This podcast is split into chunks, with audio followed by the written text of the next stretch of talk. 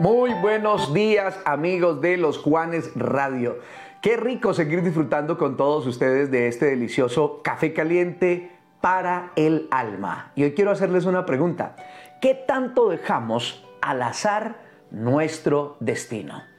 ¿Qué tanto dejamos a la suerte el cómo nos va a ir? hacia dónde nos vamos a dirigir, las acciones que vamos a tomar, si vamos a ser ganadores o si vamos a ser perdedores. Quiero invitarles a que hoy, a través de este café caliente para el alma, nos demos cuenta que tanto nos conviene o que tanto depende de la suerte nuestro destino. Hace mucho tiempo, un anciano general se dirigió a defender a su pueblo con su pequeño ejército frente a un invasor mucho más numeroso. Sus soldados estaban desmoralizados. Cerca del lugar de la batalla había un templo del que se decía que allí se concedían favores para aquellos que hicieran plegarias en ese lugar. Las personas acudían allí para orar y meditar. Cuando se salía de aquel santuario era costumbre lanzar una moneda al aire. Si salía cara, se cumplían los favores que se habían pedido. El anciano general escuchó de ese templo ingresó a ese templo y rogó ayuda de Dios para que fuese favorable a su ejército a pesar de ser menos numeroso. Al salir del templo, lanzó la moneda delante de sus soldados y salió cara. Sus guerreros, envalentonados, se dirigieron rápidamente a la batalla y contra todo pronóstico la ganaron. Me gusta cuando la lucha se acabó. Un lugarteniente del anciano general le dijo, Definitivamente, la suerte estuvo a nuestro favor. Nada podemos hacer cuando la suerte nos alcanza. A lo que el general le contestó, ¿Cuánta razón tienes, amigo mío? Y sonriendo le enseñó la moneda. Tenía dos caras. La resiliencia es andar por la vida con una moneda de dos caras. Y a menudo estar convencido de que el destino lo podemos nosotros construir, siempre y cuando lo hagamos de la mano de Dios. Sí, el futuro se debe construir. Nosotros tenemos mucho que decir al respecto para hacer realidad aquello que queremos. Es necesario creer que nuestro futuro no es simplemente un regalo, es algo que se debe de construir.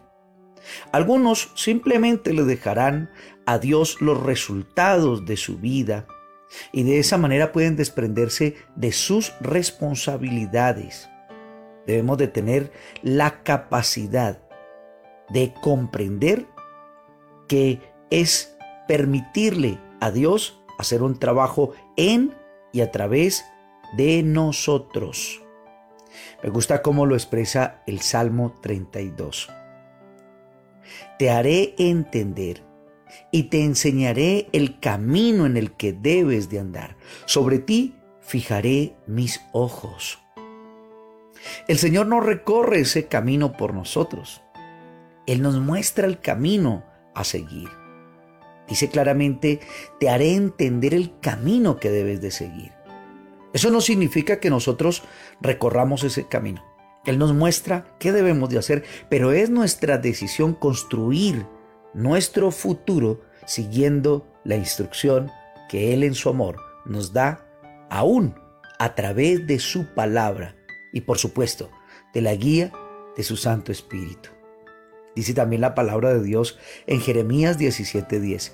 Yo, el Señor, escudriño el corazón, pruebo los pensamientos para dar y otorgar a cada uno según sus caminos, según el fruto de sus obras. Y a ti que estás escuchando este mensaje te pregunto, ¿vas a dejar el destino al caricellazo? ¿Vas a dejar tu destino como un asunto simplemente de buena o de mala suerte? Yo te invito a que por el contrario decidas tener una moneda de dos caras. ¿Sabes cómo puedes hacerlo? Cuando escoges la palabra de Dios y la vida de oración como principio. Así estarás hablando a Dios acerca de tus sueños, proyectos, de tus objetivos, pero también del paso a paso. pero a la vez escucharás su consejo, su dirección, y a través de su espíritu, Él te dará el poder, la capacidad de dar esos pasos que antes en tu propia capacidad era imposible que los dieras. Tales como perdonar, tales como dejar atrás el pasado. Hay gente que todavía sigue viviendo en el pasado. Es más, hay muchas personas que se conforman a lo que están viviendo por dos razones. Uno, por la culpa, diciendo algo hice mal en el pasado y por eso estoy viviendo así. Y se conforman a ese estado. O por otra parte, también tienen la sensación de que tienen que vivir así porque es simplemente cosa del destino. Sí podemos construir nuestro futuro. Podemos hacer de nuestras vidas unas vidas en su mejor versión. Y esto es posible cuando seguimos ese camino que Dios nos muestra y cuando lo hacemos de la mano de Él, del Señor. Quiero invitarte para que juntos oremos y comencemos entonces a permitirnos tener para nuestro futuro esa doble cara y no dejemos al azar lo que está por delante de nosotros, porque Dios sí quiere bendecirnos y sí quiere ser de nosotros esas personas felices, esas personas realizadas en el poder de su Espíritu.